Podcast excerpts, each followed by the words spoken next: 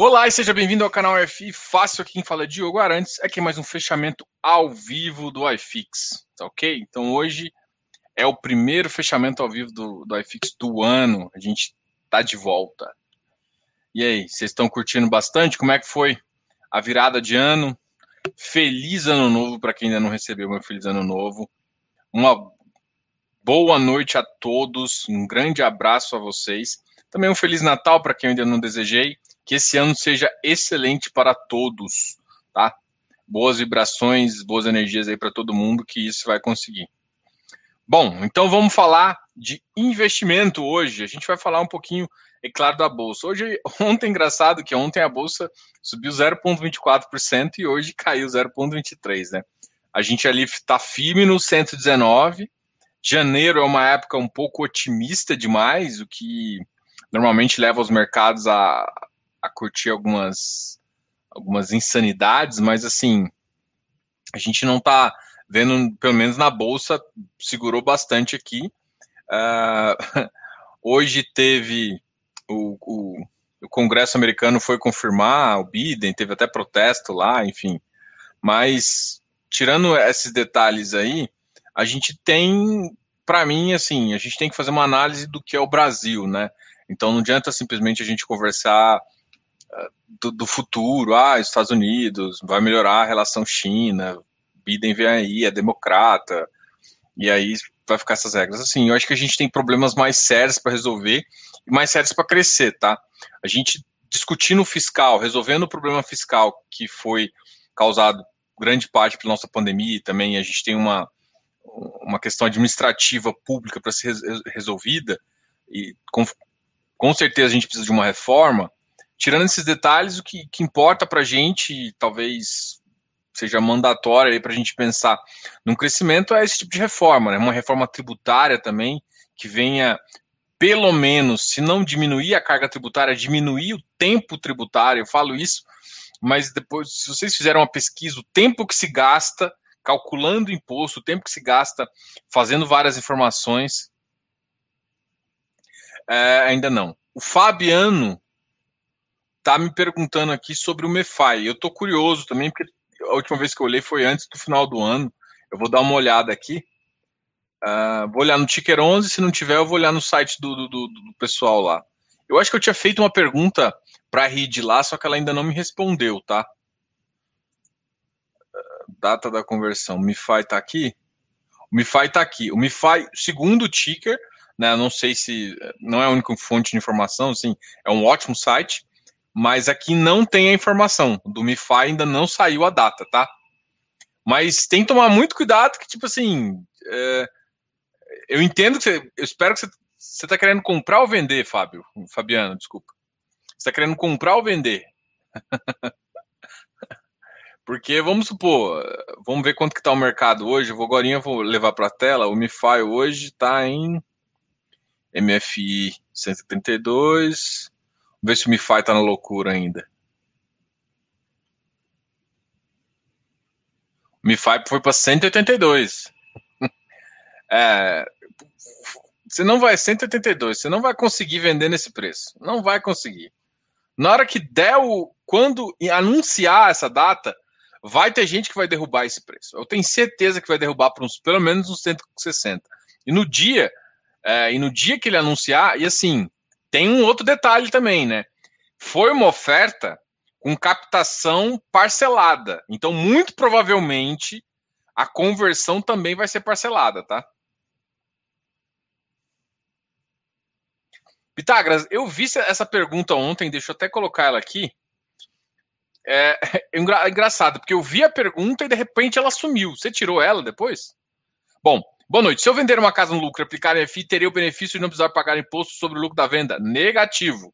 Cada, cada pessoa no seu quadrado. Cada, a, apesar do, do, do, fundo imobiliário ter uma vantagem assim, não. Você tem que pagar se você estiver no lucro, tá?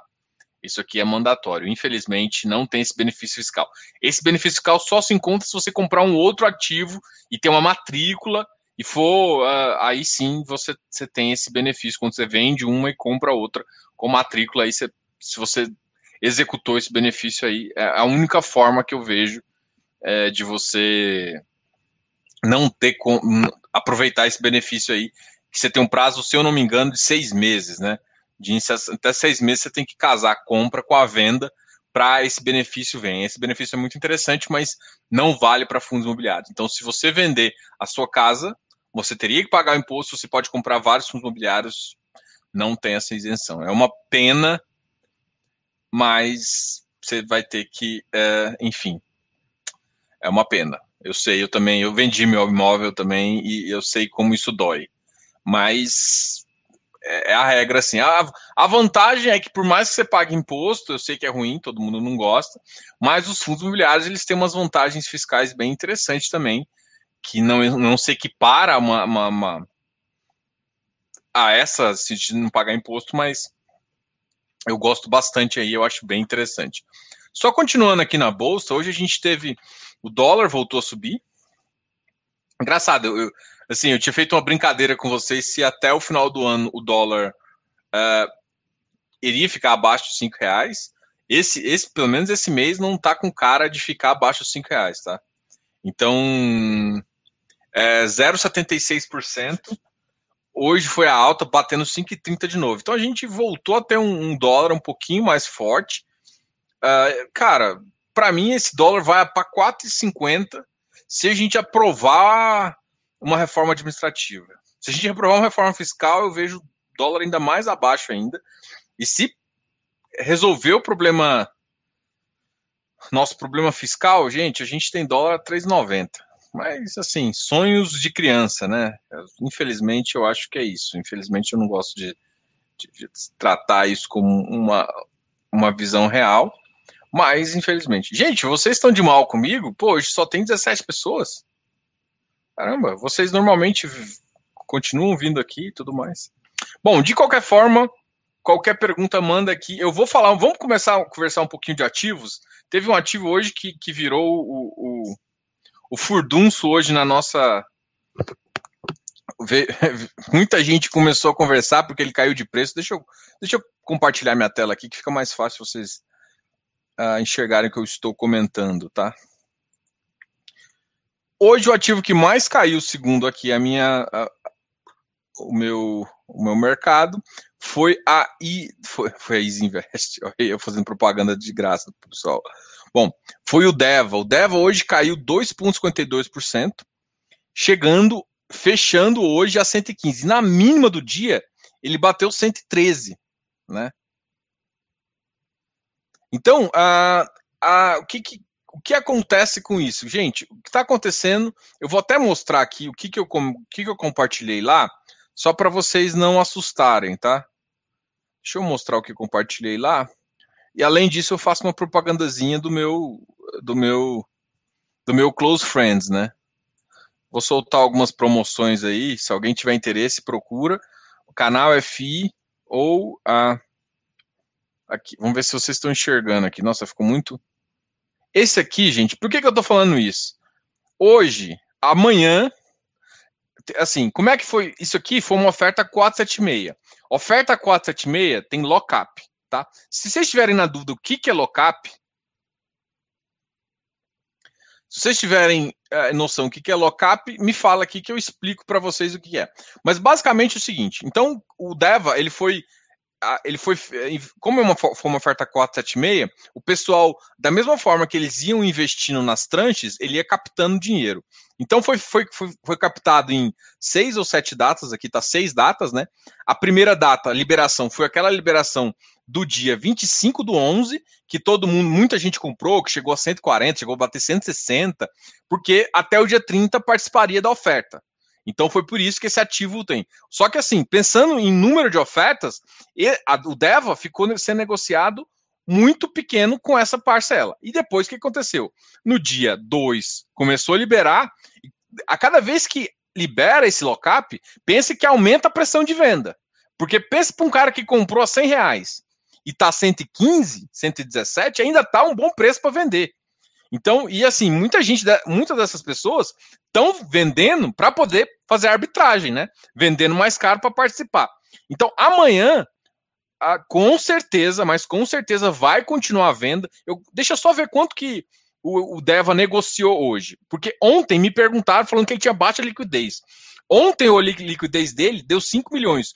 Hoje deu 7 milhões. Ou seja, essa galera aqui tá vendendo uma parte para poder executar, tá? Tá vendendo uma parte, uma parte grande, porque ontem foi 5 milhões, hoje foi 7 milhões. E você tem que pensar que, teoricamente, é um ativo de 100 milhões. O que, que, que, isso significa? 100 milhões, o que, normalmente o mercado gira em torno de 1%.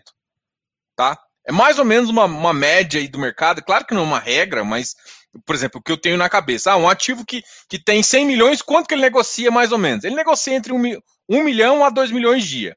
Um ativo que tem 100 milhões, que negocia 7 milhões, e negociou 5 milhões, está negociando muito, né? E assim, o Deva sempre foi um pouco acima da média nisso, mas é uma das coisas que eu quero que vocês entendam é justamente isso aqui, ó. Gente, amanhã, teoricamente, o Deva 17, que foi feito na emissão ainda, quase 7,6, libera mais. Então, essa pressão de venda vai continuar, tá? Então, assim, ah, eu quero pensar em comprar alguma coisa. Olha, isso aqui, tá? Então, eu não estou falando que o preço está interessante, estou falando nada, só estou falando que a pressão de venda vai continuar, tá ok? Então, é uma ideia que eu queria que vocês tivessem. Então, assim, essa informação que eu passei é totalmente pública, tá nos informes deles. É, tem informação assim, até no grupo, hoje, até no grupo, no grupo público, o pessoal colocou algumas informações também bem interessantes. Então, sugiro que vocês, ó, participem aqui. Aqui embaixo tem o, o canal de Telegram, né? Onde uh, no canal é diferente, né? O canal só eu falo. É, só que tem até como você. Assim, é engraçado porque o canal, como eu criei o grupo ligado ao canal, dá para você fazer um comentário, se você quer só o canal, dá para fazer um comentário ali e acaba indo para o grupo, mas eu, eu, consigo ver por. por uh, uh, por post, né? Eu faço um post de, de, de um vídeo, alguma coisa, dá, dá para a gente separar lá e, e, ter a noção. Então é bem interessante essa informação. Recentemente eu gravei um vídeo também para o pessoal do Close Friends explicando como é que funciona a planilha. Eu tenho uma planilha lá chama planilha guia, né? Essa planilha guia é justamente para para você ter noção de preço teto, target, objeto de cada, de cada um dos ativos para entrar numa entrada. Então, isso basicamente é o Close Friends, além de mostrar minha DARF e tudo mais, tá? Bom, depois disso, então, assim, a gente, a gente teve umas discussões bem interessantes aí sobre os ativos e eu queria compartilhar com vocês, até para ver também, mas uh, para a gente ter uma noção, tá ok? O Fabiano tá, tá perguntando do RVBI. Gente, eu estou confundindo o RVBI com RBIV. Um é da RBSEC e o outro é da VBI que não tem nada a ver. Então, e é tão engraçado porque hoje alguém na caixinha me perguntou sobre o R, RBIV. e ontem também no Close Friends, alguém me perguntou sobre o RBIV, tá?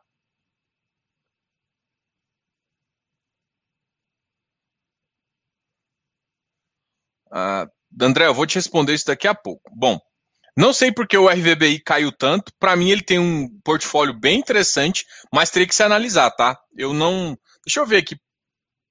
RVBI. Ele não tá aqui, não?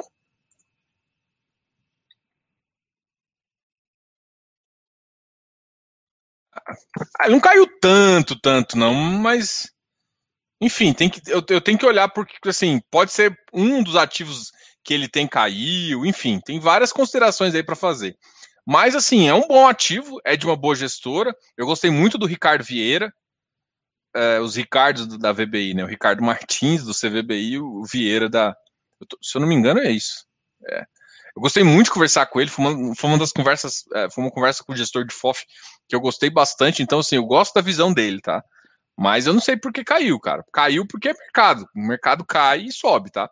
Agora, se pode ter alguma coisa na, na, na em algum ativo que caiu mais e por isso está refletindo, pode, mas de certa forma eu ainda não eu ainda não olhei exatamente para ver por que, que esse ativo caiu. Deixa eu até colocar o RBIV também, porque é um ativo que eu comecei a analisar agora. Ainda nem entrou no, no radar. Hoje caiu também o RBIV. Só que o, R, o, RB, o RVBI é um ativo de FOF e o RBIV é um ativo de papel, tá? Então depois a gente vai vai ver esses detalhes aqui. Tá, tá. Alguém tinha me perguntado aqui. Uh, tal. Alguém falou do Tord aqui? Descobri essa semana que são as classificações das séries. Como avalia o Tord, visto que a maioria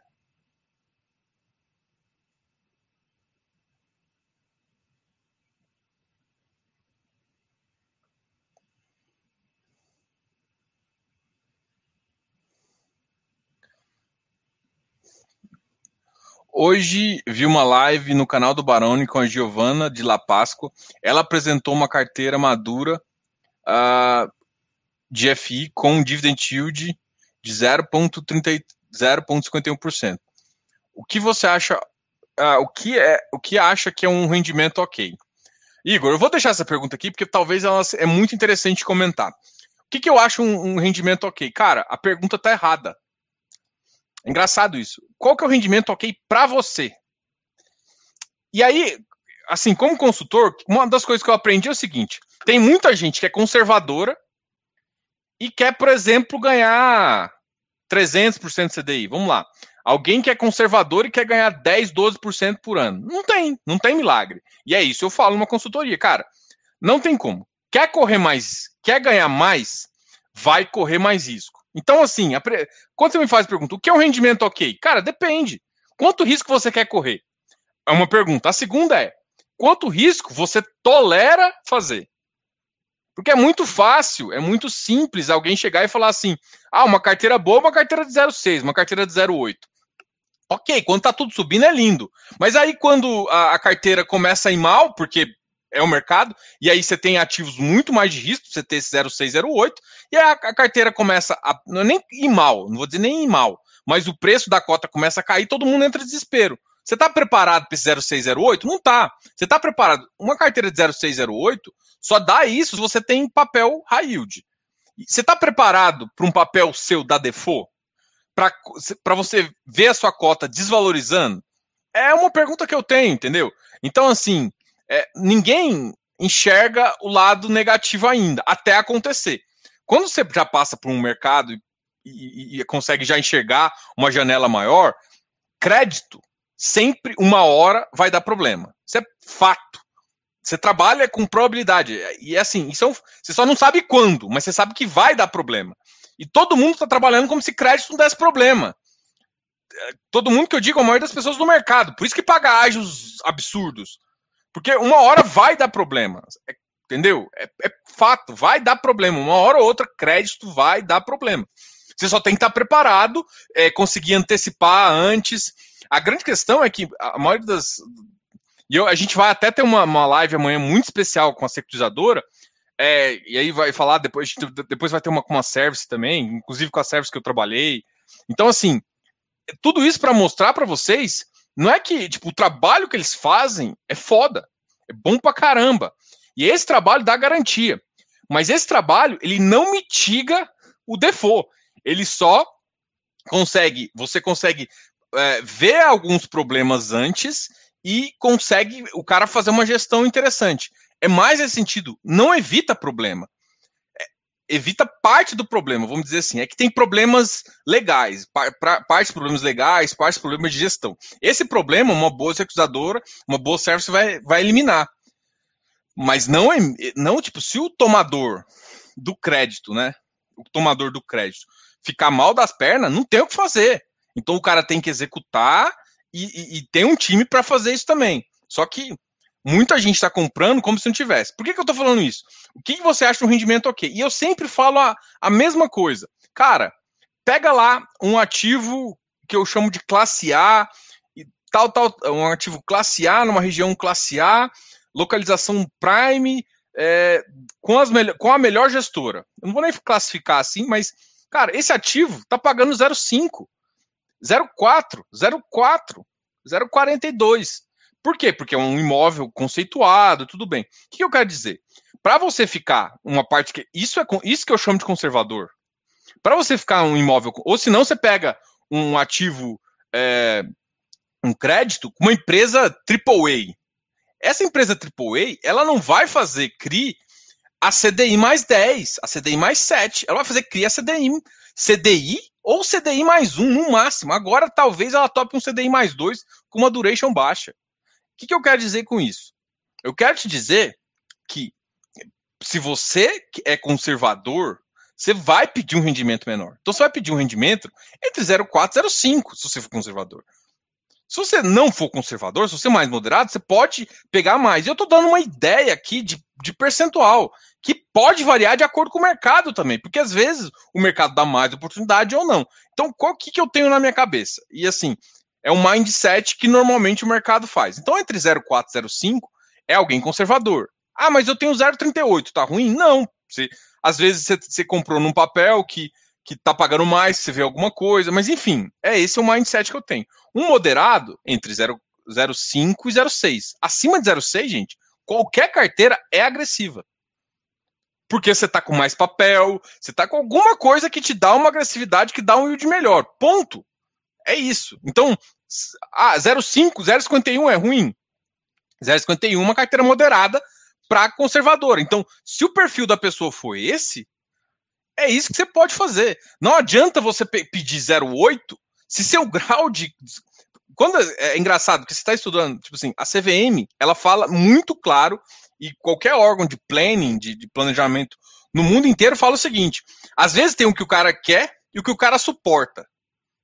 Normalmente você vai pelo menor. Ou seja, se o cara que, o cara suporta é conservador só, ou, ou, porque, uh, ou porque ele não tem liquidez, por algum motivo, a sua carteira que você faz pro cara, a sua, a, a sua opinião que você dá pro cara é com base no conservador. E fala assim, cara, você não, você não tem.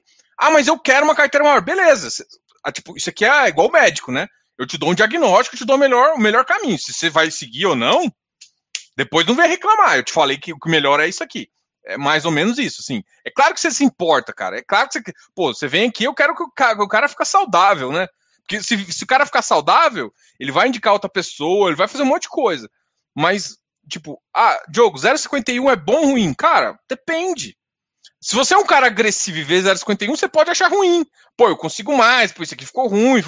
Agora, entendeu? O que, o que eu digo, a realidade é cada, cada pessoa. Por que, que um trabalho de consultoria é tão legal? Eu vou puxar minha sardinha agora.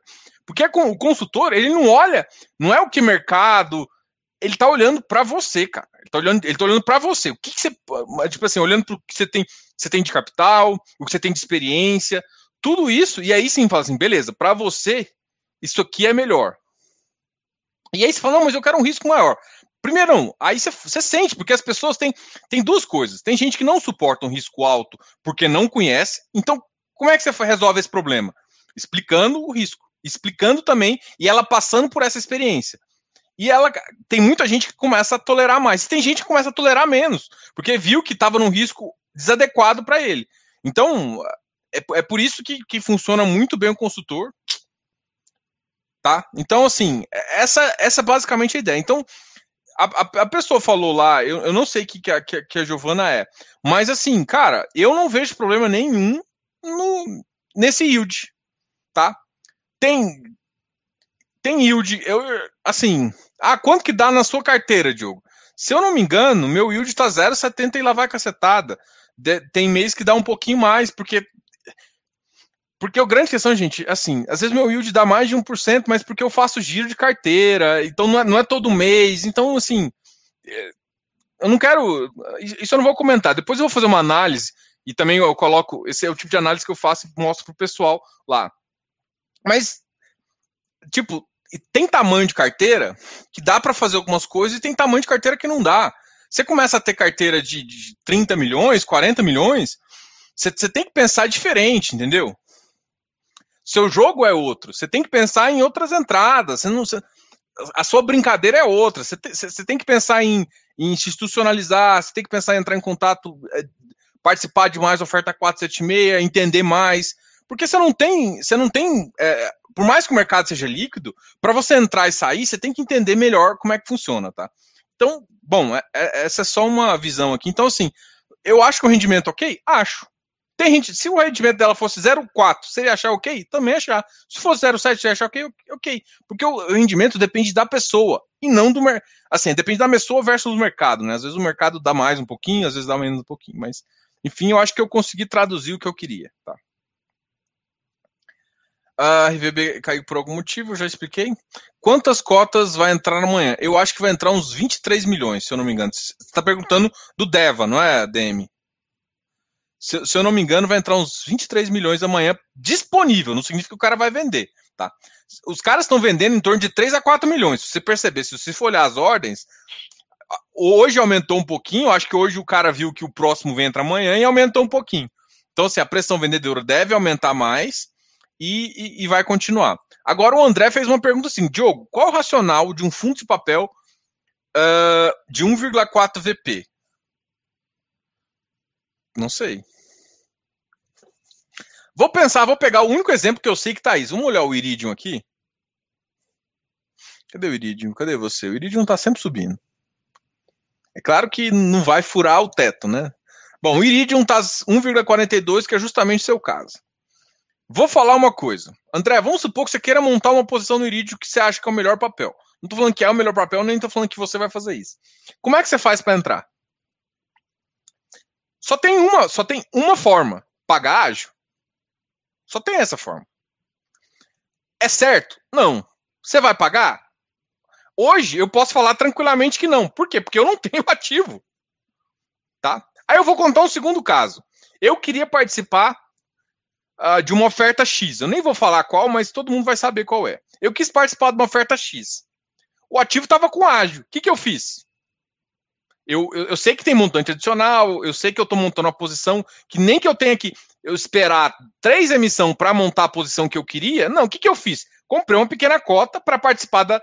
Pra, com certeza, é, eu fiz uma. calculei uma cota mínima, mesmo que ele emita 30%, 40% de, de sempre, ou 20%, eu sempre entrar. É, para entrar, não só entrar na, no direito, mas sempre participar das sobras para poder puxar o máximo de montante adicional. Então, assim, é, qual que é o racional? Depende, a pessoa às vezes está montando uma posição para o futuro. É, ah, mas está tá alto demais. Tá, concordo. Você entraria a 140, mesmo não sei o quê? Não, tá. Vai vir uma missão aí grande pra caramba. Quer dizer, vai vir não. Vai vir agora a conversão grande pra caramba de ativos do Iridium. Então, deve baixar. É o que todo mundo espera. Então, se fosse para montar uma posição nesse sentido, pensando na próxima, eu esperaria. Agora, qual que é o racional? Cara, o racional é eu quero entrar. É certo ou errado? É muito fácil para quem tem falar que é errado e que não tem. Eu não compraria, Diogo, eu não compraria do Iridium, porque eu já tenho. Então, eu sempre aumento minha posição na, nas ofertas. Para mim tá, tá tranquilaço. Eu, eu tenho uma gordura enorme aí. E às vezes, é, entendeu? Mas dá para todo mundo fazer isso. Quem não tem, ah, um, vou, vou, falar com um cliente, um cliente quer entrar em Iridium. Cara, eu vou traçar uma estratégia para ele, mas uma hora ou outra ele vai ter que pagar um ágio. Pode pagar pequeno, pode ficar com uma cota pequena e tentar aumentar. Mas aí você tem que calcular um número interessante para o cara montar. Ele quer montar uma posição de mil, começar pequeno. Então, sim, você tem que traçar uma estratégia para o cara. E não tem como traçar uma estratégia para entrar no ativo que você só tem, que você sempre tem ágio. Ah, mas qual momento é o de menor ágio? Cara, não dá para, infelizmente não dá para saber, não tem milagre. Pode ser, antes era na arbitragem, agora não tem mais arbitragem. Agora é na flipagem, mas às vezes na flipagem em si não, não cai tanto, cai dois, três dias depois, cai não sei o quê. Então, e, não dá para exatamente saber a data. Como é que você faz isso? Comprando pouco. Então, ah, faz sentido? Qual que é o racional? Cara, para mim o racional é de quem quer entrar. Mas você faria isso numa pequena parcela para montar um racional de entrada com várias emissões? Talvez eu, fa eu faria sim. Na verdade, talvez não. Eu faria sim. Eu faria, eu faria sim. Agora, pensando em montar toda a minha posição a, a 1,4 VP, eu não faria. Ou seja, ah, eu tenho 300 mil. Comprar 5 mil de, de, de, de de, de, de iridium não vai me machucar, não vai mesmo. Pode comprar 0,2% do VP, que não faz o menor sentido, mas não faz, não, não vai me machucar. E aí eu consigo ir diluindo com o tempo, montando a composição com o tempo. É, é isso que eu acho, né? Então você, monta, você montar uma posição, você pode. Né? Enfim, é, é essa a visão que eu tenho, tá? Então, não é, não é querendo é, é, falar que tá certo ou tá errado. Então, assim, é fácil falar, e eu, eu falo isso porque eu acho engraçado, né? É fácil falar, por exemplo, ah, falar, falar de quem paga hectare, paga, tá pagando não sei quem. É muito fácil falar quando você já tem, né? Aí muita gente entrou, entrou. A maioria das pessoas que entrou, agora tem muita gente pagando loucura, montando posição a esse preço. Aí beleza, não acho que está certo. Mas vamos lá, tem gente que entrou ali em, em junho, julho, né? Já entrou a 130, que já era muito caro. Todo mundo tá falando, nossa, muito caro, muito caro, muito caro. O cara entrou a 130, já tá mais ou menos próximo do VP, e o VP do, do hectare é 117. O cara tá felizão. O cara também entrou no, no, no Iridium a, sei lá, a 120. Esse, numa das emissões dele, o Iridium chegou a bater 106, 108. O cara entrou nesse preço, o cara tá sorrindo até aqui, ele já conseguiu baixar VP, já tá quase entrando. Então, assim, e se o cara tá querendo comprar, ele fica de olho, né? Então é muito fácil para quando você entra bem, falar que o outro cara não devia entrar. Ou que você tá de fora e fala assim, nossa, o cara é louco para entrar. Pô, você quer? Você gosta do ativo. Você vai fazer o quê? Ou você paga ou você paga. Ou você paga ou você fica de fora. Agora, o que eu falo assim, eu posso falar mal, porque eu tô dentro e, e falar mal assim. E é engraçado, porque, por exemplo, quanto mais gente entrar no preço mais louco, melhor a minha saída. Dá até coça até minha mão de vender. Mas, mas como eu tô jogando o jogo do longo prazo, pra mim, foda-se, né? Foda-se o preço manual ali do, do dia. Né? Valeu, André. Eu acho que eu respondi. Júlio Figueira. O que, que você acha da nova missão do Vilg? Eu gosto muito desse ativo. Eu gosto muito da, da, da, dos ativos que ele escolhe. Então, assim, eu tenho uma confiança, confiança muito grande nesse ativo do Vilg, tá? Eu acho bem interessante. Agora, se vale a pena você entrar ou não é outra questão. É outra questão. Agora, o ativo eu gosto. Se o, se o preço ficou caro, se a emissão vai compensar, é outra coisa também, tá? Uma, você está me perguntando o que, que você acha da nova missão. Eu gostei da nova missão, gostei do que eles vão fazer, mas. Enfim, eu, inclusive o Vilg, eu devo fazer um vídeo dele. Eu tô, tô querendo. Eu tô, tô, tô ajustando para fazer o vídeo. Eu devia ter feito antes, mas eu tô esperando.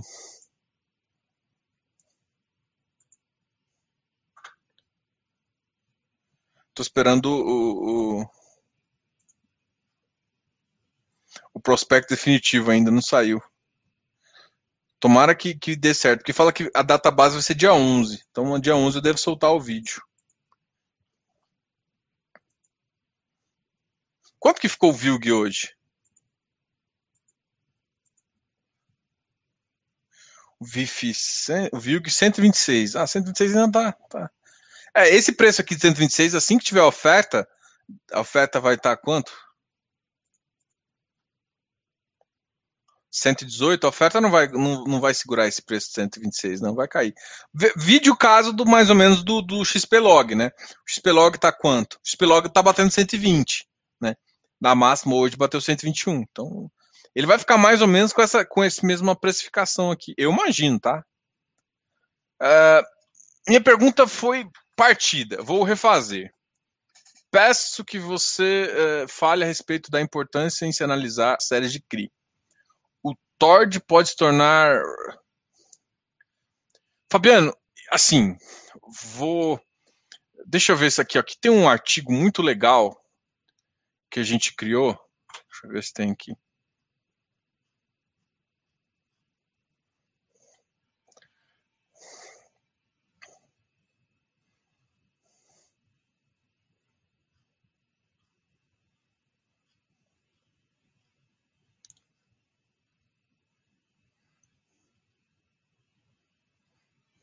Deixa eu mostrar para você que é, deixa eu, deixa eu colocar a do Fabiano aqui, que é uma pergunta bem interessante, tá?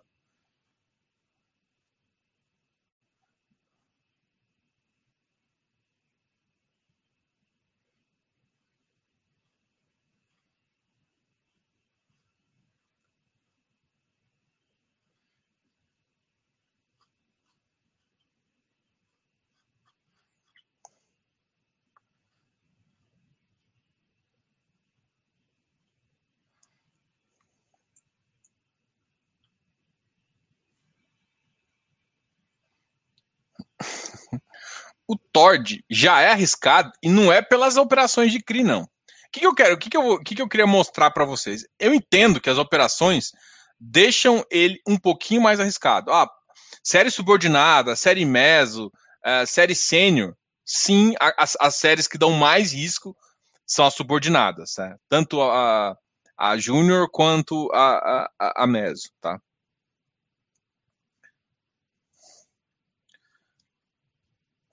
Mas não é isso. A, a operação de risco dele maior não é nem os papéis, cara. É isso que eu, que eu acho assim. Você tá olhando pro papel, mas o papel é o mais seguro que ele tem. Ele entra em operações muito mais arriscadas de, em equity do que ele entra em papel. Então, assim, ah, todo mundo olha o Tord.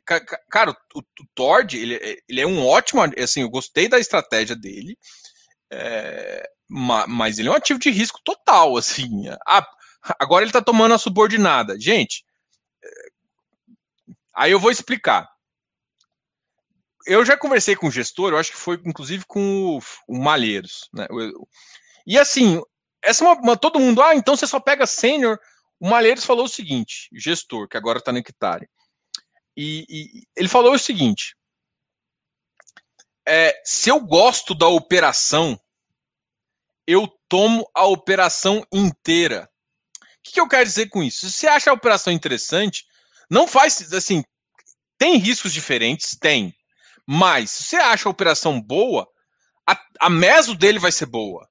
A que é, talvez a subordinada vai ser boa. Tudo vai ser bom. A diferença vai ser um pouco as taxas. Ah, mas tem mais risco? Tem mais risco. Mas a operação é boa. Quando você analisa o risco do crédito, o problema das pessoas é não analisar o risco da operação. Não adianta você olhar para meso, subordinada e sênior e avaliar um risco do TORD. É, é essa filosofia que está errada. Por quê? Porque você está esquecendo de olhar a operação. Então, muita gente, nossa, agora ele está colocando só subordinada. Tá, ele querendo taxa, mas se ele concordar, se ele achar que a operação, essa operação é melhor, ou porque está sobrando o CRI nessa daí, ele está no equity. O equity corre mais risco do que o. Você está me reclamando da subordinada, mas ele está no equity, que corre mais risco que a subordinada. Você está ali, você não está na dívida, você está no equity. O primeiro que sofre é o equity. Depois que vem a dívida. Então, tipo assim, você está reclamando do dele estar tá subordinado, aumentando o risco, mas para mim o, o, risco dele, por isso que eu falo que a galera não sabe analisar risco, porque o risco dele não pode, ele, tá, ele pode ter tudo, sei lá, eu acho que é subordinada. Mas o que importa o risco dele maior não tá por, por ser subordinada, tá por ser equity, pelos equities que ele tem, tá? Então, ele não está tornando mais arriscado, ele já é arriscado, tá? Ah, mas vai ficar um pouquinho mais. Cara, na verdade ele vai melhorar a taxa para mim. Ele já tem um risco já bem alto. Ah, ele fica, tipo assim, o cara tem um risco 90. 92, ah, vai para 92, 93. Pô, é 90, você não 93, 90, alguma coisa aí do 70 para 90, né? Um ativo, por exemplo, um fundo de high grade que começar a tomar mais subordinada, aí sim eu ficaria preocupado porque é um fundo high grade. Agora, você tem um fundo em equity que já tem risco, o cara começou a tomar mais subordinado, mais subordinado, você vai ficar preocupado? Não, peraí, o equity é muito mais. dá muito mais dor de cabeça e é muito mais tenso do que. Essa visão que eu tenho. Aí, aqui, eu queria mostrar esse aqui, essa, esse aqui, uh, da, da, da caixa d'água aqui. Não foi. Ah, foi. Então, assim, eu. prioridades, gente, prioridades, prioridades.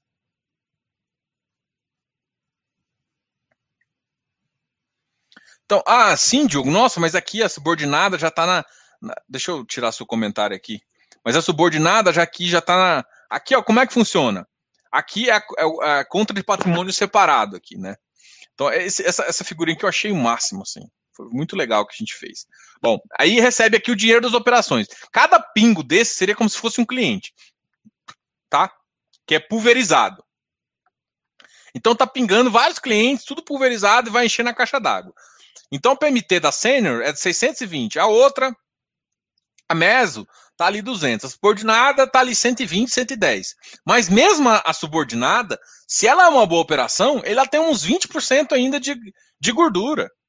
Até você, é claro que se, você está na mesa, você está muito mais tranquilo, mas quando o cara está no equity, ele nem tem esse patrimônio separado, ele está direto na, na, na, sociedade lá, entendeu? Então, é, eu entendo a, a visão, nossa, mas está ficando. Cara, mas tipo assim, o fundo é de equity. Você tá, você tá, você tá achando, você tá achando estranho ele tomar subordinada? Não, peraí, entendeu? Prioridades, você já tá no equity. Você já tá aqui já, você já, você já, você nem tem essa conta patrimônio separado, não, você já tá direto lá. Se o cara não, se, assim, isso aqui, o que acontece é o seguinte, você tem um devedor por trás que é um empreendedor. Se por acaso o subordinado não der, o empreendedor tem que botar mais água aqui. É isso que funciona. Se, se exceder, vai para o empreendedor. Se faltar água, o empreendedor tem que botar água. É, é, é funciona basicamente assim. Quando você está no Act, não tem empreendedor. Se o cliente faltar, você não recebe, né? Não tem, não tem essa. essa... você está no equity. Então, assim, prioridades. O equity é um risco muito maior do que dívida, tá? Beleza? Eu vou até deixar esse aqui, foi tão legal que eu vou deixar o, o comentário aqui para vocês no, no, no, no post, tá? Eu vou falar um pouquinho do, do, do fechamento aqui, agora eu volto para vocês. Deva, então Devas caiu, a FCR 107 e 92, BBPO, XP Pro Porto 81, a BCP 73. Ó, a tá ficando. Ah. Canip 113. Quem gosta de um probleminha, hein? O ABCP tá quase ficando ponto. uh, VILG 126, RCRB 167, o NCHB continua em 100, MOL 104. Vamos agora para os ativos que mais subiram aí. O iFix subiu hoje 0,08. O Vigir quase nada. Vamos olhar. O LVBI. Quanto o LVBI está? LVBI 119,55. Uh, CAFOF 104, PVBI 96, Habitat 118, RBRL, que é outro ativo de logístico também, está 108,99. CVBI 104,98. Esse aqui é um ativo que eu estou também querendo ver como é que vai ser a missão dele. Estou curioso. Becri 115. Becri é outro ativo que deve. Vamos ver se já saiu aqui as informações da conversão do Becri. Becri ainda não saiu também. Ó. Becri é um outro ativo que não saiu a data. PATC 86, Becri, PATL, hectare 151, VISC 116, 417. Hoje o SPMOL caiu um pouquinho e o VISC subiu. O SPMOL foi para quanto? O foi para 217. Então, estão quase o mesmo preço. Mas assim, tem que lembrar que o VISC, o VISC, ele tem um patrimonial mais, mais caro do que o, o XPMOL, tá? XPE. Uh, ah, XPE não é, não é FI, tá? Mas é um ativo que eu costumo olhar. O VIG-GT, gente, quem comprou o VIG-GT aí, o VIG-GT encerrou a oferta agora, tá? Desculpa, HCML 95,80. Ixi, hoje subiu de novo. HCAF 95,88. Iridium 142. Esse é o, é o, é o da Lua, o foguete, né? O foguete. Quem não viu a discussão, eu já fiz uma discussão antes dessa, dessa conversa aqui. E aqui foi, esse aqui foi exatamente o iFix, tá? Gente, eu vou fazer uma, vou voltar aqui para mim. Vamos responder aqui vocês, blá. Valeu. Custando para vender, entenda. Dev é middle. Bom, dev é middle. Ah, sim e não. Porque sim e não. A ideia, pelas conversas que eu tive, a ideia deles é ser middle. Mas a carteira deles é high yield. Por que, que eu tô falando isso? Porque eu não sei como é que vai ficar a carteira agora, né? Vai continuar sendo um ativo se ele vai, se ele vai, ele vai virando middle ao longo do tempo ou se ele vai já pegar um. Porque assim, ele era para ser um middle, mas assim, pegar uns créditos corporativos também com nível. Você até vê na carteira dele, ele tem só o YU que é o crédito, único crédito corporativo que, se eu não me engano, ele tem na carteira é o YU.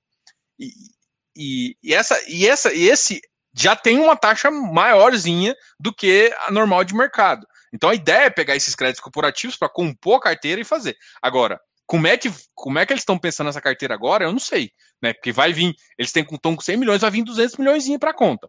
Se eles vão colocar tudo em high yield ou não, se colocar 50%, vai ser um middle mais pro lado ali do, do, do high, né? Mas, em teoria, a tese era, era um pouco mais middle ali, ficar, tipo assim, pensando, pensa no Iridium, sem os FOFs, seria mais ou menos isso. Tá? Vale vender irídio hectare para recompor após as novas cotas? Ah, aí é difícil. Tem que ver a estratégia que você tem, Fábio. Fabiano, desculpa. Tô te chamando de Fábio desde o começo. Ah, então, O Galog, para mim, assim, o, Igor estava perguntando a Galog. Sim, eu acho que ele é promissor, acho que ele é interessante. Uh, ele não é pequeno, né? Ele, ele, ele é. Ele tem. Ele, ele foi um fundo meio que montado para qualificado. Então ele tem poucos cotistas ainda.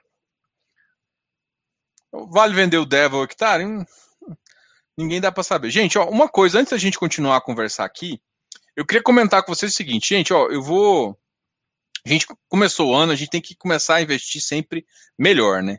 E aí, para ajudar vocês, eu pensei em duas coisas. Uma é, é, fazer uma consultoria todo mêsinho, a gente faz um plano, que é, a consultoria agora, eu estou fazendo o um, um, anual por 189, uma hora, e uma hora e meia, 259.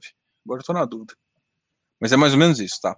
E aí eu tô fazendo assim, a, a mais ou menos a 100 reais, justamente para ajudar. Só tem seis vagas, tá? seis vagas, porque também não consigo ocupar. Não é para não é para ser para todo mundo, né? Mas assim, por que, que eu falo isso? Porque eu consigo acompanhar melhor. Então vou, ter, vou abrir seis vagas, seis vagas para consultoria a 100 reais por mês, tá? Então paga tudo agora, mas dá para dividir por cartão. Inclusive, acho que se pagar agora, paga um pouquinho até mais barato do que se fosse isso. Mas se você pode dividir 100 vezes por cartão e tal, e, e consegue pagar. Então, assim, é, é uma forma bem interessante, claro, depende do tamanho da sua carteira e tudo mais. Eu acho que para a maioria das carteiras e para quem está fazendo compondo, vale a pena. É um acompanhamento que a gente faz mensal, então dá para você ver várias ideias do mercado. E para quem está começando a investir, é uma boa ideia também. Uh, e para quem já é mais maduro, também você tem um olhar diferente aí para sua carteira, até para melhorar ela. Uma outra coisa, que aí tem um pouquinho mais de vagas, né? que a gente tem 30 vagas, na verdade 30 não, 25, porque 5 já foram ocupadas. Tem 25 vagas que é o Close Friends. Então a gente tem 25 vagas de Close Friends e, e a semana que vem eu vou soltar uma. A semana que vem não, eu já devo soltar um, uma promoção aí uh, com. Uh, ele custa 360, né? Para entrar. Eu vou fazer a 330, tá? Nem, nem comecei a divulgar, mas enfim, se tiver o interesse também, deixa aqui nos comentários ou manda um e-mail para o canal FI, canal ffácil.gmail ou também vai lá no nosso site fifácil.com.br e, e fala lá no chat para gente que, que eu que a gente disponibilizou um direct pelo Instagram, então tem várias formas de entrar em contato com a gente, mas eu já vou deixar o link liberado da promoção no Instagram também, caso você queira. Então, a gente sempre tem três formas agora também só ah, para pagamento, tá? E é um anual, né? Então você entra e tem direito a ficar o ano todo no Close Friends. É bem legal, por exemplo, eu faço reuniões. A, a, é, hoje eu fiz uma reunião muito legal.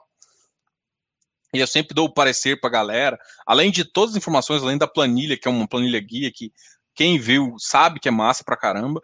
É, além de, de, das informações, as, as perguntas que, você, que as pessoas me fazem, que eu respondo, até em relação a preço, cálculo, enfim, várias coisas interessantes. Também tem a tem, tipo, a minha carteira, né, que eu compartilho, os meus DARFs, o que eu vendi, que eu comprei no, no ano e por mês também.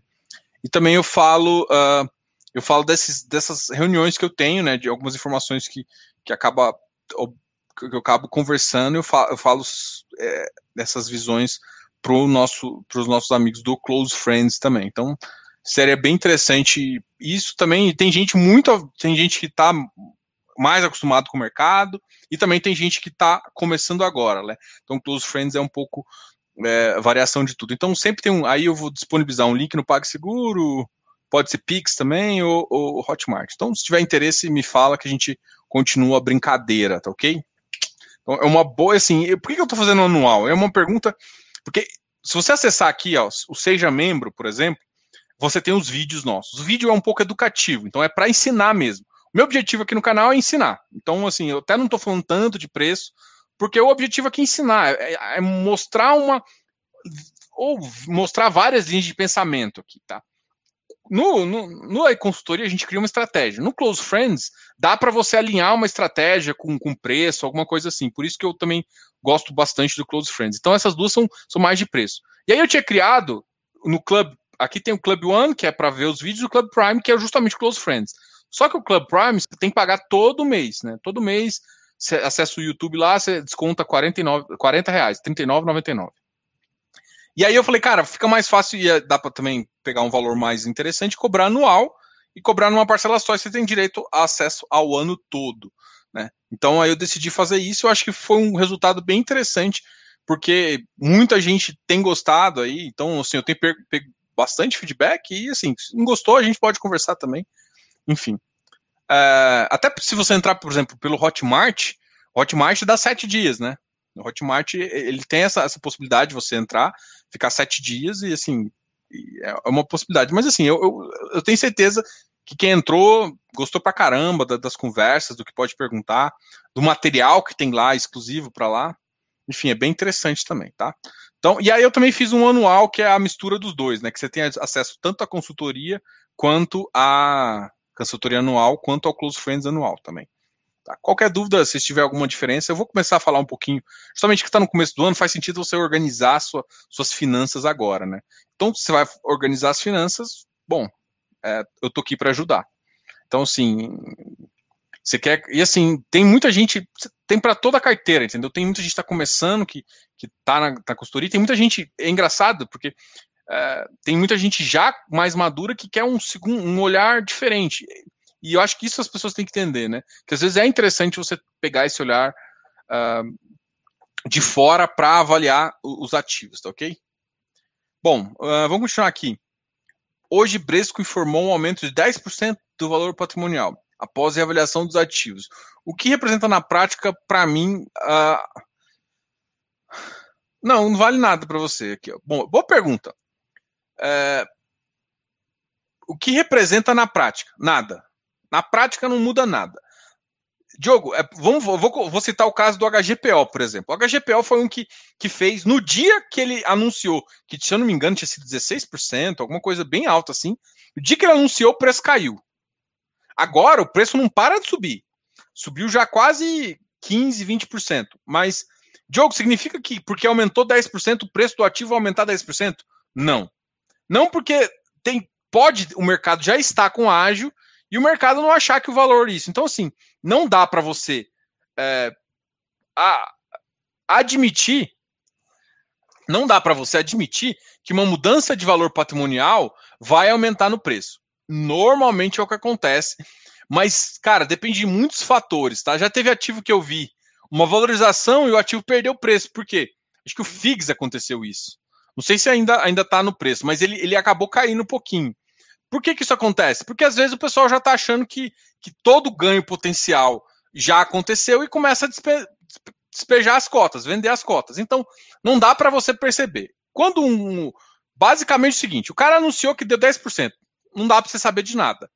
Pode, mas assim, a tendência, sim, a tendência é que aumente de preço. Mas se caiu, tem algum problema? Não, não tem. Às vezes o mercado achou que essa avaliação não é, é uma avaliação real. Então pode ser isso. Ah, mas olha só, Diogo, os, os, os ativos de logístico estão meio super avaliados. O mercado pode achar isso. Porque muda, vamos lá, pensando friamente, Marcos, muda seu rendimento? Só porque você vai chegar para o seu inquilino, vamos lá, bater na porta dele falar o seguinte: vamos supor que você tem um apartamento. Olha, eu, eu, eu, eu comprei um apartamento por 200, mas acabou de ser avaliado em 400 mil. Você vai ter que pagar mais aluguel. O cara vai rir. Você tem um contrato aqui, meu filho. Você só pode reajustar a GPM e tudo mais. Fato. É isso. Então, tipo assim, do ponto de vista seu, vai te dar mais rendimento? Não.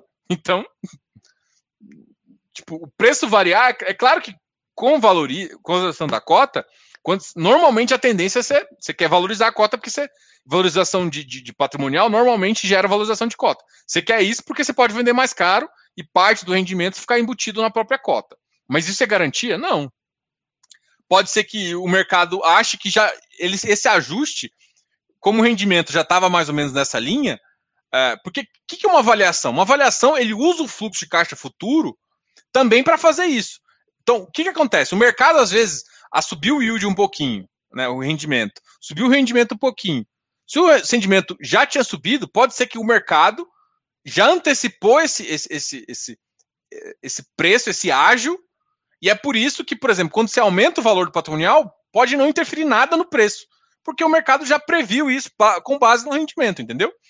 Tá?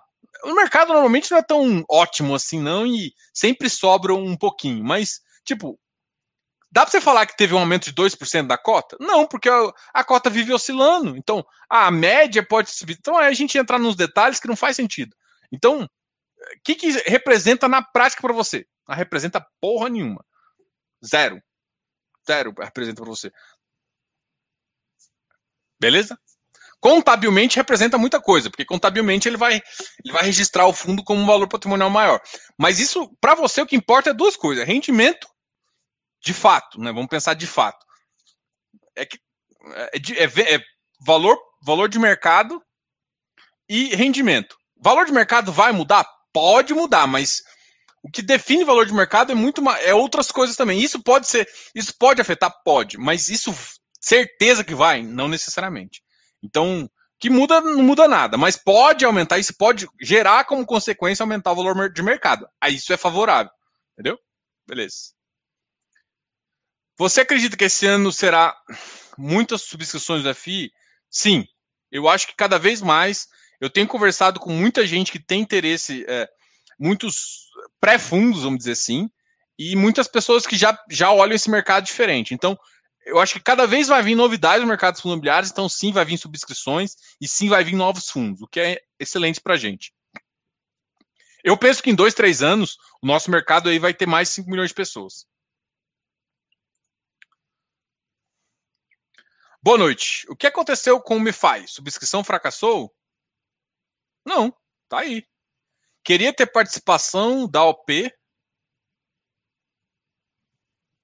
Banco Inter não disponibilizou, não tive interesse em outra corretora.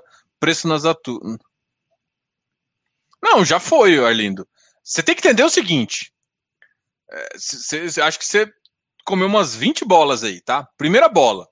Cara, cada corretora ela tem a liberdade de participar ou não da oferta. Não é toda que é obrigado, entendeu? Tem diferença.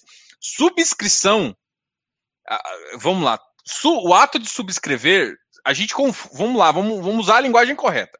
Todo mundo fala de subscrição como se fosse emissão. Subscrição, na verdade, não é emissão. Subscrição é o ato de subscrever. É você participar da oferta. Beleza? Então, você tem direito, você subscreve, você está participando, exercendo seu direito de oferta. Todo mundo tem chamado isso de subscrição, mas subscrever é só o ato de participar, tá? Quando é emissão primária, um IPO, ou uma emissão até secundária, o, a, a missão de fato, as corretoras podem participar ou não. O direito é inerente a você. Então, a, a, a, corretora, se você ganhou o direito, é, ele é, é ele, ele, não é não é da corretora, é do cliente. Então o cliente é obri... você pode fazer isso ou via corretora ou via administradora do seu fundo. Então você é obrigado a fazer isso. Agora, o MiFi, ele fez uma missão com a Guide, com a Easy, com não sei o que, com não sei, um monte de gente. Muita gente me perguntou, Diogo, eu não estou conseguindo no Banco Inter, na XP. Não, você não vai conseguir. Eles não aderiram. Como é que eu sei qual fazer? Gente, foi uma missão CVM 400. CVM 400 tem que olhar o quê? a, gente já tá evoluindo um pouquinho. Prospecto. Então, assim, você comeu bola. De... Cara, no prospecto tem sempre a informação. Tem que ter informação de quem são, de quem é o coordenador líder e de quem são os integrantes dessa oferta que estão participando lá. O que, que acontece? Entendeu? Então, isso é meio que obrigado a ter na oferta. Então, a subscrição fracassou, a emissão continuou, deu para cima e muita gente entrou, tá?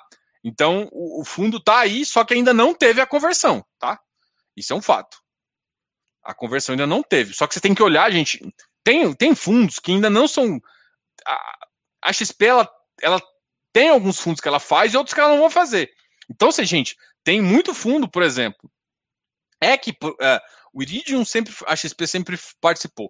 Mas, por exemplo, se o Hectare fizesse uma CVM 400, se eu não me engano, uh, eles, eles usam a Guide.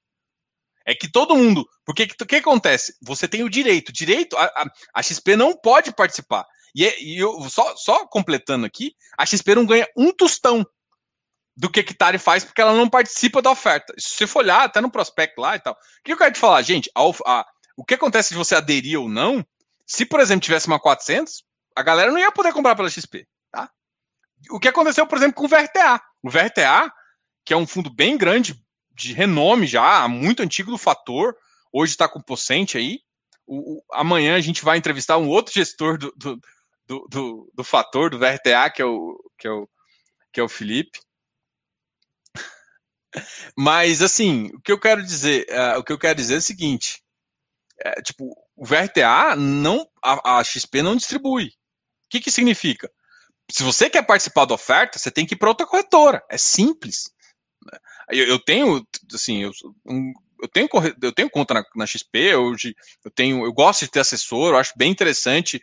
Apesar de ser consultor, o assessor ele, ele me mostra alguns produtos e me dá umas facilidades em termos de movimentação da minha conta que eu posso pedir para ele fazer algumas coisas, aí manda ordem, fica, fica muito mais fácil. Então, assim, é uma, uma comodidade que eu acho interessante. Enfim, por que, que eu tô falando isso? Porque, tipo, cara, não é papel da corretora liberar você. Você tem que correr atrás. Você quer um ativo, corre atrás, tá? E, e não é toda corretora que é obrigada a fazer isso. É bom, é bom muito bom entender isso.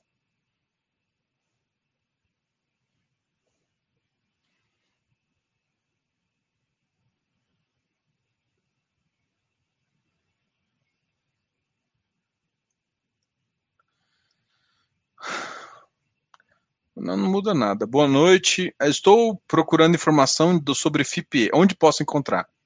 Nos próprios sites. Por exemplo, eu sigo três ou quatro FIPs IEs. Tá?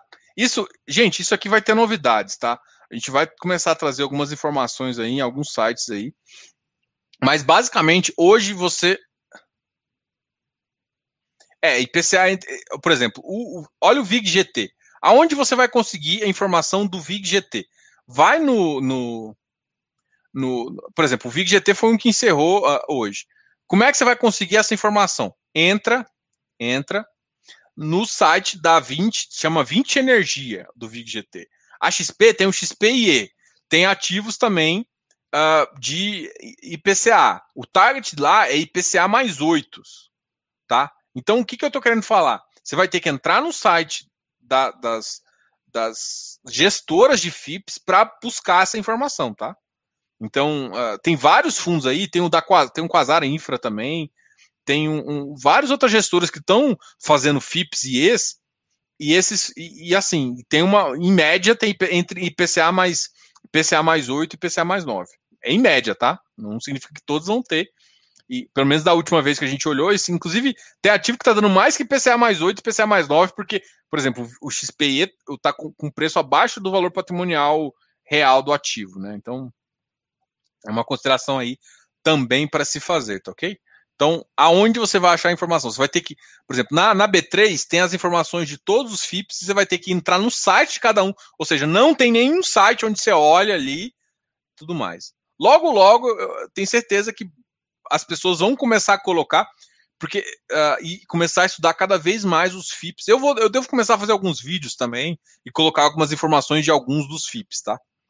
Uh, até que eu já, eu já fiz uma entrevista, quem tiver curiosidade, até olha, olha o, o do, do, próprio VIG-GT, eu já fiz eu já fiz uma entrevista com eles e ne, nessa entrevista eu mostrei aqui no site mesmo, aqui no canal mesmo, eu mostrei o plano de viabilidade dele dos próximos três anos, né?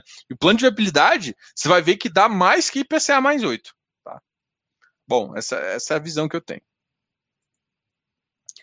Uh, tal, HFOF, FOFs em geral, 100 pratas por mês. Exatamente. 100 pratas, uma vez por mês, uma hora. Exatamente. Isso é a consultoria plano anual, tá ok? É, esse aqui é exatamente isso. Ele tá lá uma vez por mês. Galera.